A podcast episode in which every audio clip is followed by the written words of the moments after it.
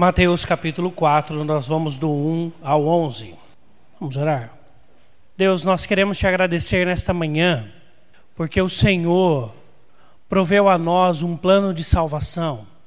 E neste plano de salvação, o Senhor nos escolheu antes da fundação do mundo, sabendo que seríamos pecadores contra a tua vontade.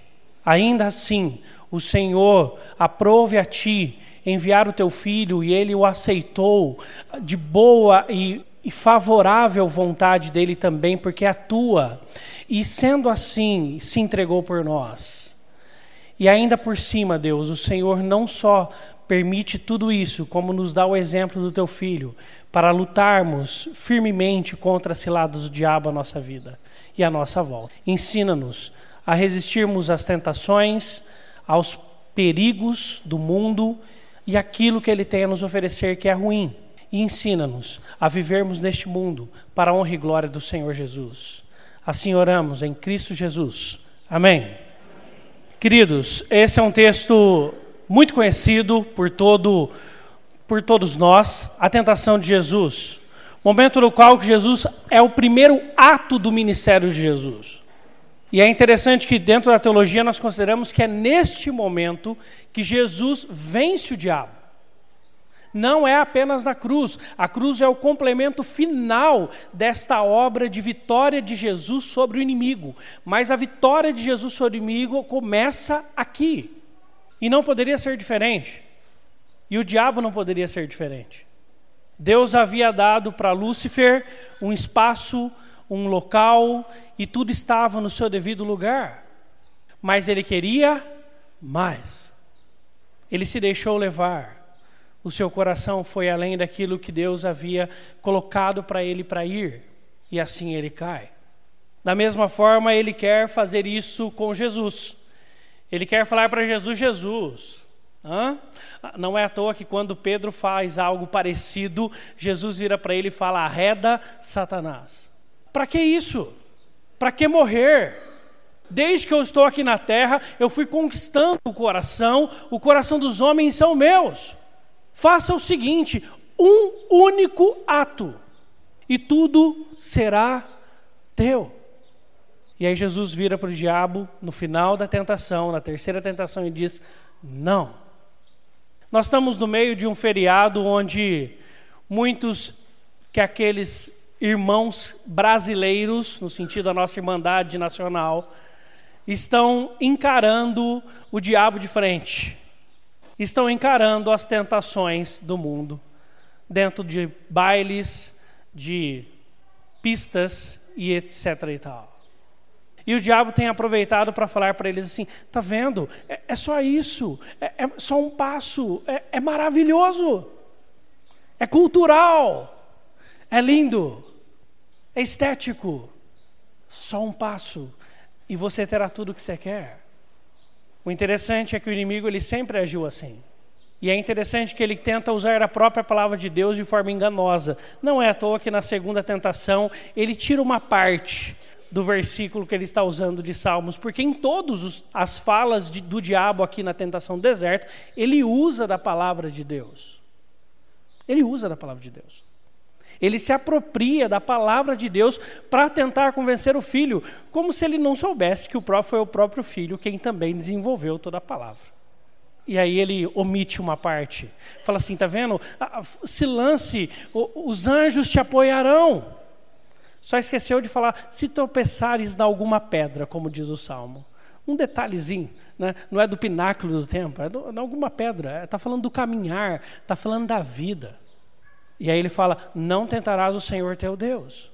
Quando a gente olha para essa história, eu acho que três lições precisam estar firmes em nossa mente. A primeira lição que essa história vai nos ensinar é que o diabo continua a tentar-nos. um grande risco de nós, como cristãos, é nós irmos para um extremo, onde alguns lugares você vai observar, onde há quase que uma idolatria do demônio onde o demônio vira o show, onde o demônio, dentro até de uma igreja evangélica, se torna o centro do palco, e ali há uma repercussão imensa no expelir um demônio, e tudo aquilo se torna um grande show. E parece que quando a pregação vem, a pregação é para que você vá, queira ir para o céu com medo do inferno. No final de tudo, parece que o diabo e o seu ambiente natural, que é o inferno, são o centro de todas as coisas. Isso é um risco. O outro risco é nós vivermos a nossa vida como se nós não tivéssemos o um inimigo da nossa alma, como se ele não existisse, como se ele fosse uma historinha contada, como se fosse algo contado para nós engolirmos e ponto final. Muito pelo contrário.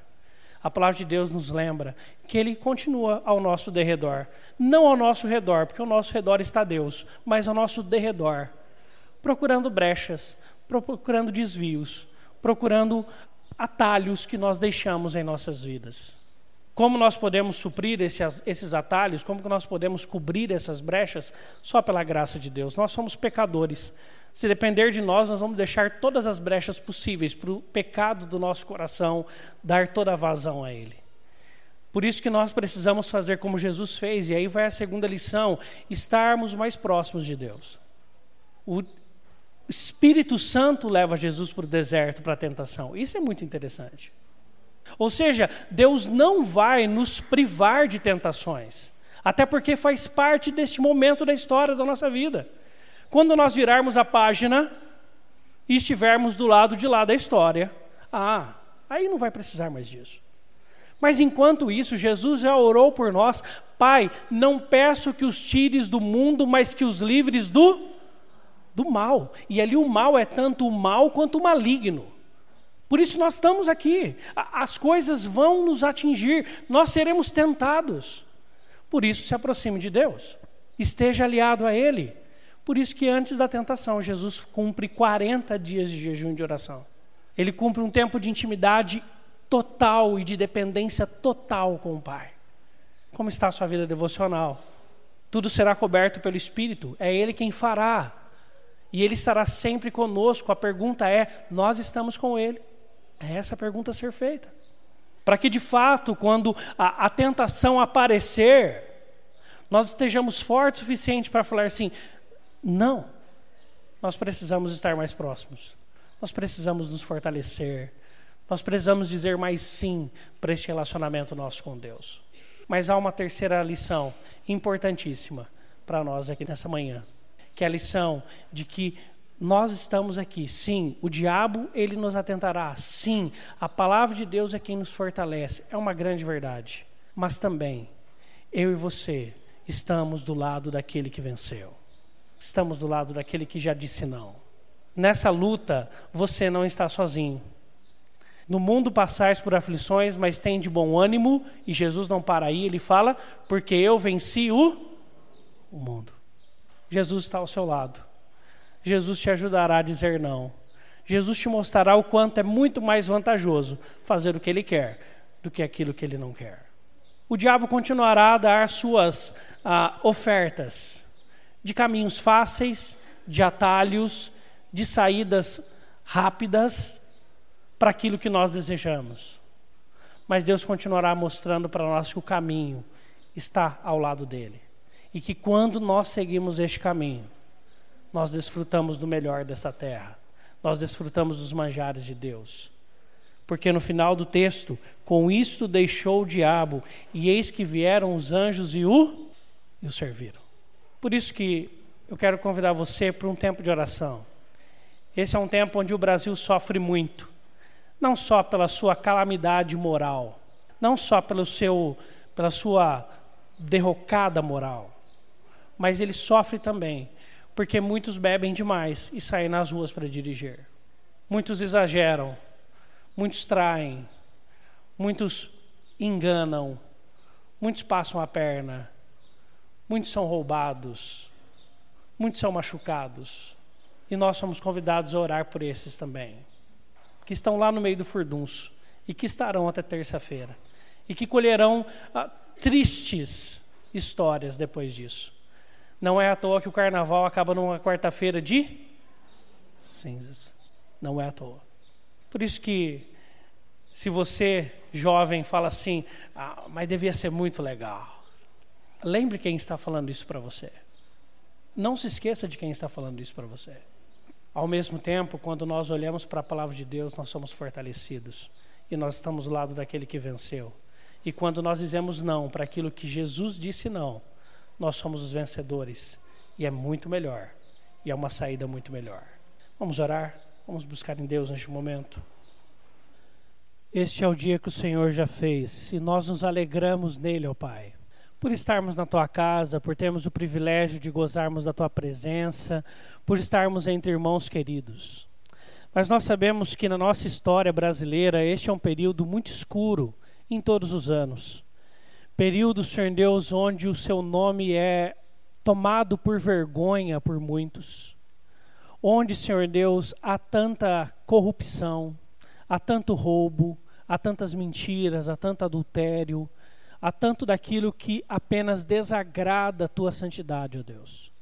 Primeiro, Deus, nós não queremos fazer parte desta história. Nós não queremos ser daqueles que concordam com essa com essa com esse mal na nossa nação. Muito pelo contrário, nós queremos ser daqueles que vivem uma vida diferente, não porque nós somos capazes ou porque nós somos fortes o suficiente, muito pelo contrário, mas porque nós sabemos de nossas limitações e fragilidades e nós buscamos a tua presença e somos fortalecidos em ti.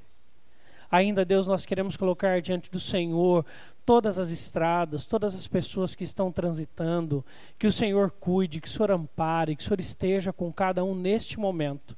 Que nesses próximos dias ainda o Senhor possa abençoar aqueles que estão nos nossos acampamentos, em toda a nação, em todos os lugares, aproveitando desse tempo de restauro espiritual também. Que o Senhor os abençoe grandemente. Nós queremos interceder ainda, Senhor Deus, por todos aqueles que estão desviados de sua fé contigo, estão longe da tua presença e por causa disso, Senhor Deus, se entregam a coisas tão ruins, tão complexas e tão tristes. E nós queremos interceder para que o Senhor os encontre novamente e traga-os de volta à tua presença nós colocamos diante do Senhor a nossa nação e pedimos para que cada dia nós possamos buscar ao Senhor em nossas vidas, em nossas famílias e ensinarmos aqueles que estão à nossa volta que a tua vontade sempre será melhor e nós teremos o seu banquete a cada dia nas nossas vidas. Em nome de Jesus oramos. Amém.